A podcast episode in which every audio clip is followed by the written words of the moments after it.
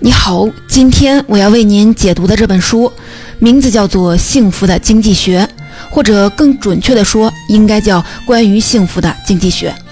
因为它要给我们讲的是目前经济学家们关于幸福这个议题的重要的研究发现。长久以来，人们对经济学的感觉大多是冷色调的，认为经济学思维是一种冷酷理性的思维。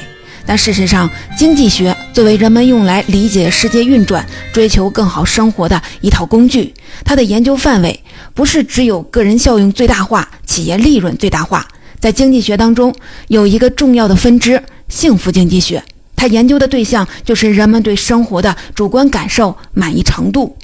其实啊，怎么能让人们的生活更幸福这个问题，是一个很古老的研究议题。但是从文献来看，早期几乎所有的关于幸福的文献都出自哲学等人文学科，最早可以追溯到亚里士多德。这些文献当中，尽管出现了很多发人深省的观点。但都属于学者自己对于幸福问题的思考，并没有确凿的证据能说明人们的幸福感来自哪里，这样或那样的因素究竟能不能提升人们的幸福感。直到第二次世界大战之后，幸福学才演化成为了一门社会学科。很多经济学者开始用民意调查、数理的统计方式，尝试测量、追踪人们的幸福感变化情况。分析幸福的主要来源以及怎么增加人们的幸福感，也就催生了幸福经济学这门年轻的学科。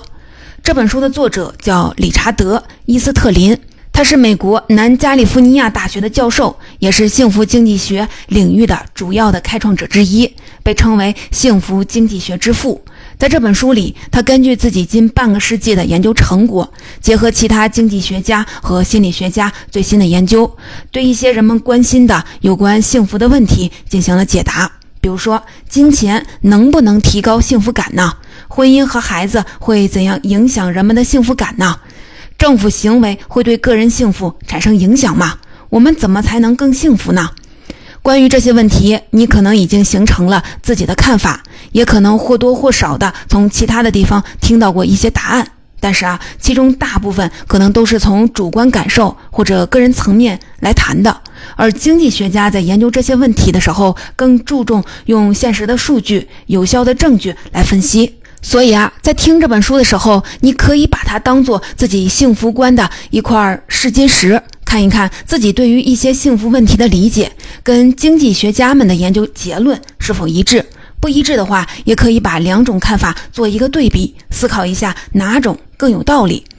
今天的解读我会分成两个部分，来为你呈现书中的那些关于幸福的经济学研究发现。第一部分，我们从个人层面出发，看看有哪些因素会显著地影响人们的幸福感，影响方式是怎么样的。以及我们可以怎样提升自己的幸福感？第二部分，我们从国家层面出发，看一看近些年各国为了提升国民的幸福感，采取了哪些社会经济举措。首先，我们一起进入第一部分，来说一说有哪些因素会显著地影响人们的幸福感。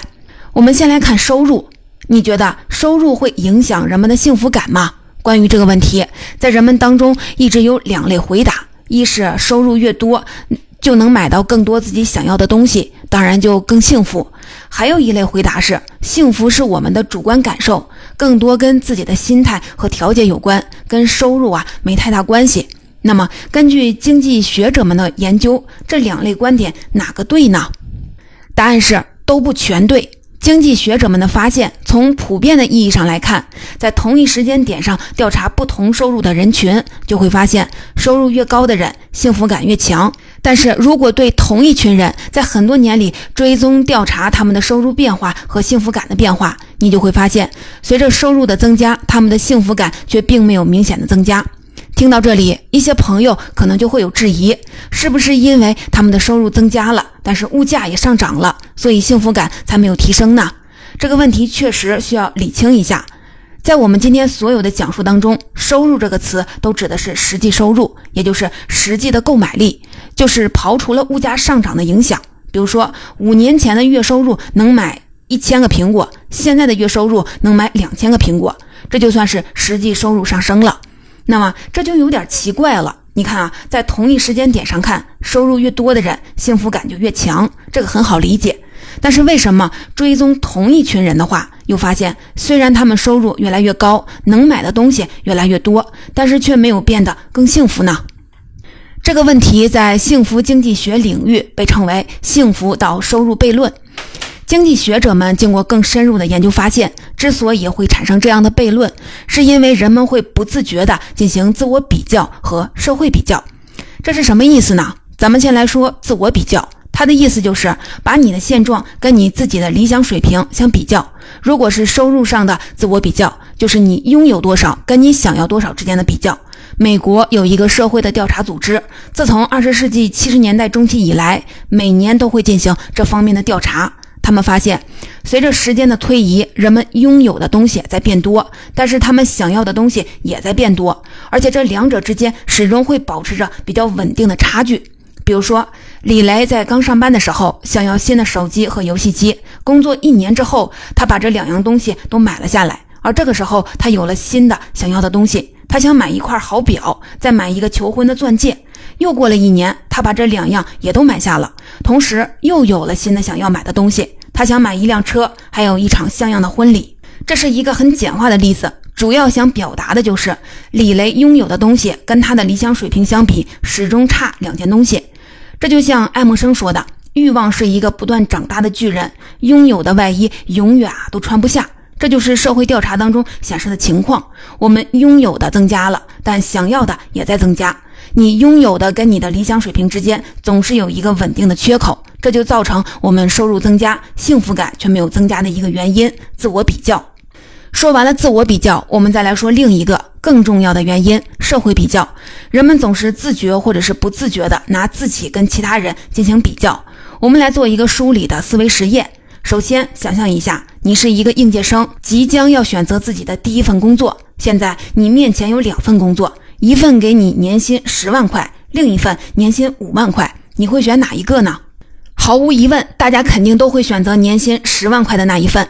那如果我们稍微的改变一下选项呢？选项一是你拿到了一份年薪十万元的工作，但你们年级其他毕业生大多拿到的是年薪二十万块钱的工作。选项二是你拿到了一份年薪五万块钱的工作，但是你们年级其他的毕业生大多拿到的是年薪二点五万元的工作。你可以啊暂停几秒，想一想自己会选择哪个选项呢？作者之前在给本科生上课的时候，也问了他们同样的问题，结果是大约有三分之二的学生选择了选项二，也就是即使绝对金额更少了，他们也更希望自己比别人赚得多。这个例子就非常的典型，体现了社会比较的作用。人们对自己收入的感受，很大程度上取决于这份收入跟其他人的收入相比是怎么样的。这也能解释为什么对同一群人来说，随着收入的增加，他们的幸福感并没有明显的提升。因为随着经济总产出的增加，大多数人的收入通常会或多或少的同时变化。所以啊，每个人都在经历着一种双重影响：一方面自己的收入增加，提升了幸福感；而另一方面，身边其他人收入也在增加，又削减了幸福感。一加一减下来，整体呢就没有太大的变化。社会比较不仅能解释为什么对同一群人来说，随着收入的增加，他们的幸福感没有明显的增加，幸福跟收入增长没有明显的关联，也能解释为什么在同一时间点上，高收入的人会比平均收入水平的人更幸福。所以啊，经济学者们认为，社会比较是理解幸福到收入悖论的关键。在理解幸福到收入悖论之后，我们来可以简单的讨论一个关键的问题：增加收入是提升幸福感的良方吗？经济学者们给出的回答是否定的，因为如果称得上一剂良方的话，就得是一种对每个人或者是至少绝大多数的人都有效的处方。但是啊，如果每个人的收入都增加了，平均来说，没有人会变得更幸福。从社会角度来看，用增加收入的方式来提升幸福感是一种零和博弈。因为虽然对那些收入增速高于平均水平的人来说，幸福感会上升，但同时就一定会存在收入增速低于平均水平的人，他们的幸福感是下降的。全社会总体幸福的增量和减量会抵消，所以啊，就是一种整体上的零和博弈。那么，有没有其他的能提升幸福感的方式，是能让所有的人都获益的呢？经济学家们发现，除了金钱以外，还有两种因素能够非常显著地影响人们的幸福感，那就是健康状况和家庭生活。我们来挨个的看一看，他们是不是能让所有的人获益的幸福良方。先来看健康状况。一九九零年，一份发表在专业学术期刊上的调查显示，健康问题会降低人们的幸福感，而且问题越严重，幸福感就会下降的越多。这是在同一时间点上对不同人群的调查结果。那么，如果是对同一群人在多年内持续的追踪，他们的幸福感变化会是怎么样的呢？最初，对于这个问题，有个别研究的结果是，当健康出现某些问题，人们的幸福感一开始会明显的下降。但是过一段时间适应了之后，又会回到原来的水平。但是后来又有更多的研究显示，随着年龄的增长，健康程度下降，人们的幸福感也会随之下降。综合目前的研究结果，经济学者们的结论就是，无论是从同一时点不同人群，还是从同一人群不同时点的角度来看，健康程度跟幸福感都是正相关的，他们会朝着同一个方向变化。这里可能有的朋友就会疑惑：人们在健康这件事上，难道不会进行社会比较吗？比如说，一位老奶奶现在是七十岁了，虽然她身体有一些小毛病，时不时的腰酸背疼，眼神和听力也不太灵敏了，但是如果她发现跟其他同龄人相比，自己的身体还算是不错的，那么幸福感是不是就不太会下降了呢？研究者们发现，并不是这样的，因为跟收入不同，健康程度是不太容易观察到的。你看啊，在平时，我们通过一个人住的房子、开的车、穿着打扮，就能大概的评估出他的收入水平，至少能掂量出这个人是不是比自己富裕。但是呢，每个人的健康情况是比较私密的，即使有一些慢性病或者是小疼小痛，人们也不太愿意的对外宣扬。如果问一个人你最近好吗？身体怎么样啊？他大概率也只是会客套的回答还行，都挺好的。所以啊，在健康这件事儿上，人们是不太容易进行社会比较的。但是，我们可以很容易的进行自我比较，也就是把自己现在的健康状态跟自己的最佳或者是理想健康状态相比较。比如说，还是前面提到的那位七十岁的老奶奶，他可能不太会经常的去想自己跟同龄人相比健康状况怎么样，但是他会时不时的想起自己年轻时做过的很多事情。现在啊，都做不了了，不能像以前一样走得那么快、那么远了，不能畅快的打球、爬山，视力和听力也下降了。而随着他的健康状况跟理想水平之间的差距越来越大，他的幸福感也会随之下降。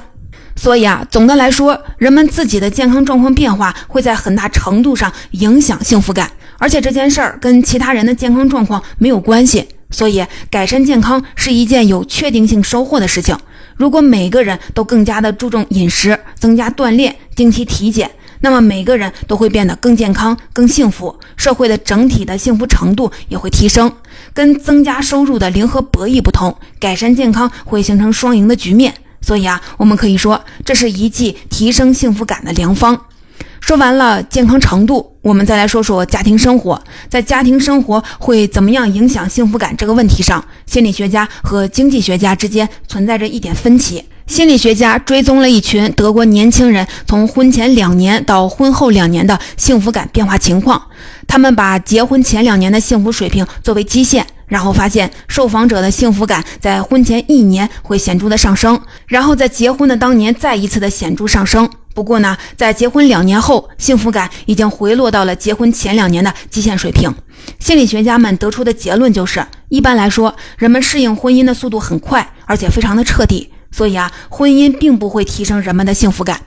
以本书作者为代表的经济学家们也进行了类似的研究，但是结论跟心理学家们有一些不同。首先呢，婚前一年，他们也发现人们的幸福感会上升，但原因并不是心理学家所说的对婚姻的期待，而是因为开始了共同的生活。接着，结婚当年，幸福感会再次的上升，在这一点上跟心理学家的发现是一致的。接下来，婚后两年，人们的幸福感的确有所回落，但还是明显高于婚前两年的基线水平，跟婚前一年开始共同生活时的幸福水平差不多。也就是说，建立婚姻关系这个动作只能在短期影响幸福感，从长久来看，是拥有一个共同生活的伴侣，在实质上是提升了人们的幸福感的。这个结论也是符合情理的，毕竟人类是社会性的动物，而伴侣可以为我们提供情感支持和陪伴，这对于提升幸福感来说很关键。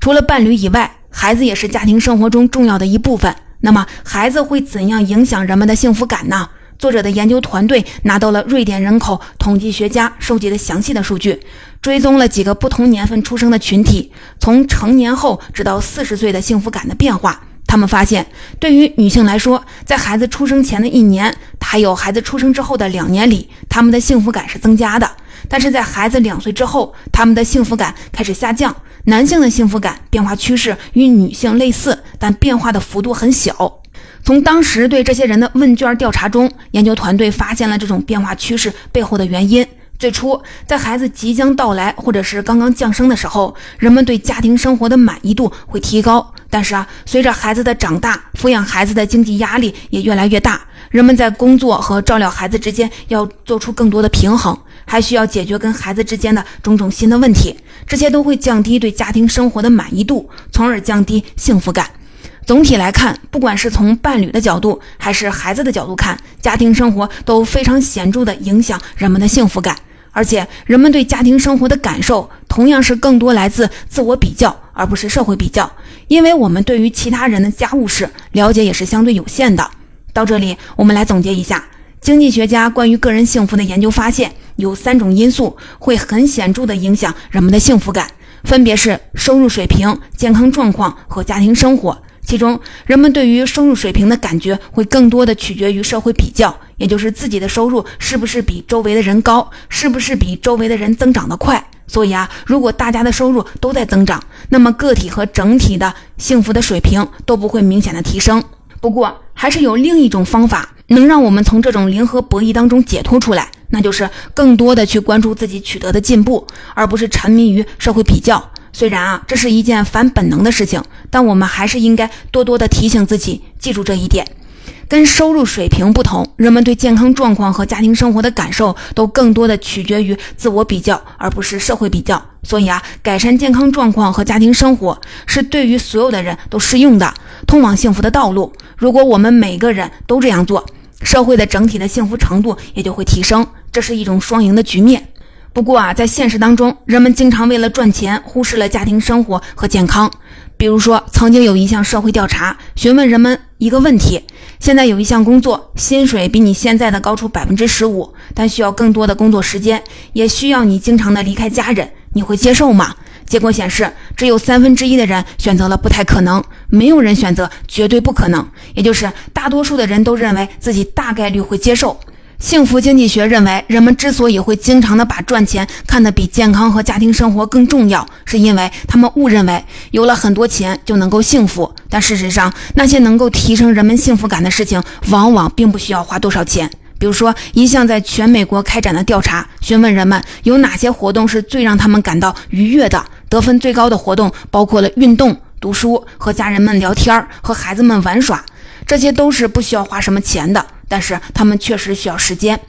而关于个人幸福的经济学研究，想告诉我们的一个重要的道理就是，金钱带来的幸福感提升的是虚幻的，而牺牲家庭生活和身体健康造成的幸福的缺失却是真实存在的。除了拼命赚钱以外，我们还有另外的可以提升幸福的途径，那就是花更多的时间在爱护自己和呵护家人上，而且啊，这是一种更确定的、收效更快、更持久的幸福之道。说完了个人层面的幸福研究，我们再来看看国家层面的幸福研究。经济学者们认为，近三个世纪以来，人类的生活水平实现了三次巨大的飞跃。第一次飞跃发生在18世纪末，起因是工业革命；第二次飞跃发生在19世纪末，起因是人口革命；而现在，我们正在经历第三次飞跃，起因是20世纪开始的幸福革命——工业革命。这我们都很熟悉了。第一次和第二次工业革命让我我们从手工劳动时代进入了大机器生产时代。第三次工业革命又带我们进入了信息时代。从一七五零年到两千年，世界人均 GDP 上涨了超过三十五倍，人们的生活质量也有了极大的改善。著名经济学家多罗西·布雷迪曾经说过：“如今，大多的普通人的生活质量比两个半世纪前的富豪贵族还要优越。”如果说工业革命是从物质角度提升了我们的生活水平，那么十九世纪末开始的人口革命就是从健康的角度提升了我们的生活水平。根据作者收集的数据，一八四零年人类的预期寿命还是四十岁左右，而在今天，在预期寿命排名最高的国家，人类的预期寿命已经超过了八十岁，是之前的两倍多。即使是排名最低的国家，预期寿命也有五十多岁，高于一八四零年预期寿命最长的国家。另外，婴幼儿的死亡率也经历了大幅的下降。在一八四零年的时候，只有不到一半的婴儿能活到成年，而现在在发达国家，这个数字上升到了百分之九十八。婴儿存活率的提高也随之带来了生育率的下降。十九世纪末，每名妇女的平均生育数量是五个孩子以上，到了两千年，已经下降到了两个孩子以下。这些变化被统称为人口革命。推动这场革命发生的是医疗水平的进步，包括传染病防控的进步、各种病菌疫苗的研发以及抗生素的发明。如果说工业革命和人口革命改造的是人人们生活的客观环境，让人们生活的更富足、更健康，那么接下来的开始于二十世纪持续至今的幸福革命，关注的则是人们的主观感受，也就是人们对自己现在的生活有多满意，幸福感有多强。而经济学的作用贯穿了幸福革命的始终。在二十世纪以前，公众在面对失业、贫困和健康状况恶化这些问题的时候，通常认为这是个人因素导致的，比如说懒惰、浪费、酗酒、赌博。而当时盛行的经济思想——自由放任主义，也就是支持了这种观念。自由放任主义认为，政府不应该去干预市场，不应该干预个体的经济行为，干预只会让他们产生依赖性。但是后来到了二十世纪三十年代，很多西方国家出现了严重的经济大萧条，很多人陷入了赤贫，自由放任主义也受到了越来越多的质疑。在一些经济学家的建议下，西方国家政府开始制定财政政策，通过减税、扩大财政支出等等方式，抵御经济的衰退。与此同时，社会政策开始正式成型，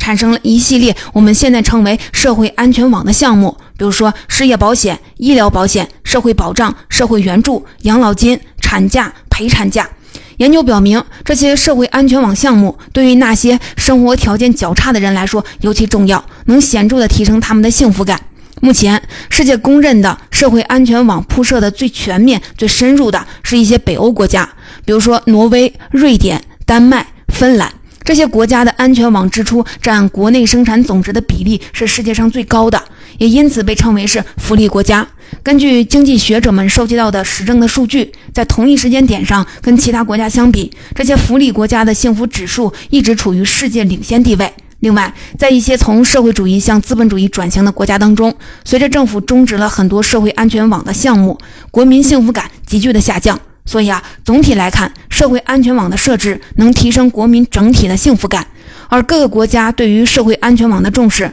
以及相关政策的出台，就是我们所说的幸福革命的一项重要的内容。除此之外，从政策效果衡量的角度，各国也开始更注重民众的福祉。我们都知道，从二十世纪中期以来，人均国内生产总值，也就是人均的 GDP，一直是衡量一国经济发展的重要的指标。但是近些年，对于 GDP 的批评也越来越多。其中一个重要的原因就是 GDP 不能衡量人们对生活的真实感受，不能体现人们的幸福感。如果一国政府只看 GDP 来制定政策，很多时候会严重的损伤民众福祉。比如说，书里举了一个美国的例子：，二零一八年的十二月，美国政府里的部分的部门连续停摆了三十五天，导致八十万的联邦政府雇员和联邦合同工下岗。但当时，美国商务部的部长回应说。虽然我为那些生活困难的人感到了难过，但即使这些工人就此下岗，再也没有收入，也只是我们国内生产总值里很小的一部分，并不是一个巨大的数字。作者认为，这个例子鲜明地体现了，如果把经济产出放在了第一位，会在很多时候损失了人道主义。另外，一些为了促进经济增长的调整的举措，可能同时会加剧人们在工作、收入、医保、家庭环境等等方面的压力。这个时候，如果只盯着经济产出，很可能就会忽略掉人们的福祉，这不利于一国的长远发展。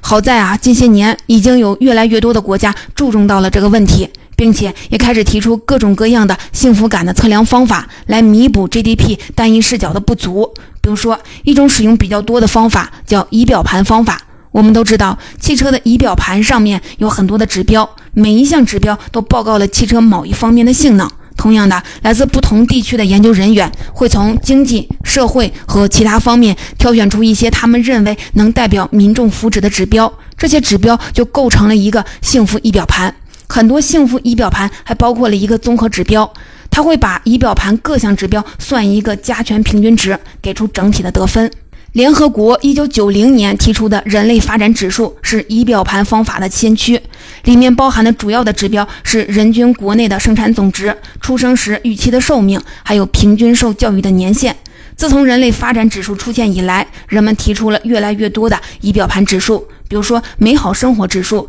真实进步指数、国民幸福指数，里面包含的指标从几个到几十个不等。已经有一些的国家开始应用这些幸福仪表盘来衡量发展了。比如说，不丹早在二十世纪七十年代就宣布，政府的目标不是要把 GDP 最大化，而是要把国民幸福指数最大化。还有很多国家都开始逐年的公布本国的幸福指数、发展指数的变化。总之呢，人们的感受正在逐渐的走到聚光灯下，成为政策制定的一个重要的考虑因素。这同样也是幸福革命的一项重要的成果。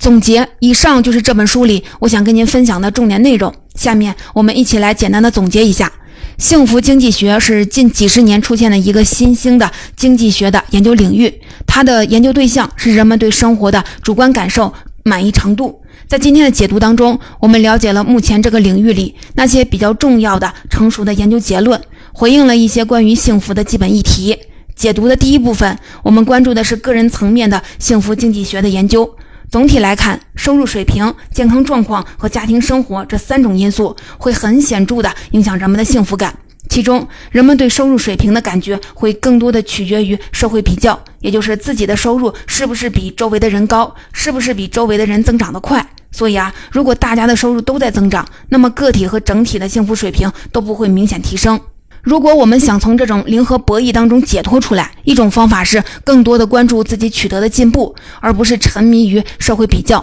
另外，除了拼命赚钱以外，我们还有另外的可以提升幸福的途径，那就是花更多的时间在爱护自己和呵护家人上。而且，这是一种更确定的、收效更快、更持久的幸福之道，因为人们对健康状况和家庭生活的感受都更多的取决于自我比较，而不是社会比较。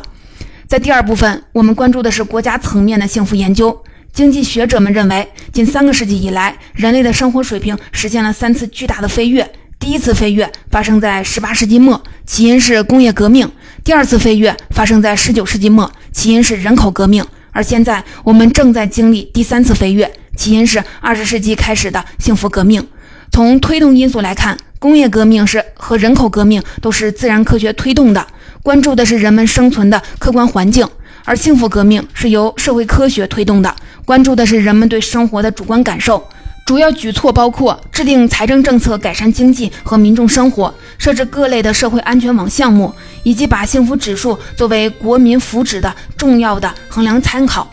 和之前的工业革命、人口革命一样，幸福革命起源于欧洲，逐渐的扩散到了世界各地。而随着幸福革命在越来越多的国家开展起来，人们的感受也逐渐的走向了聚光灯下，成为政策制定国家发展的一个重要的考量维度。从影响的范围来看，这场革命的获益者将是我们每一个人。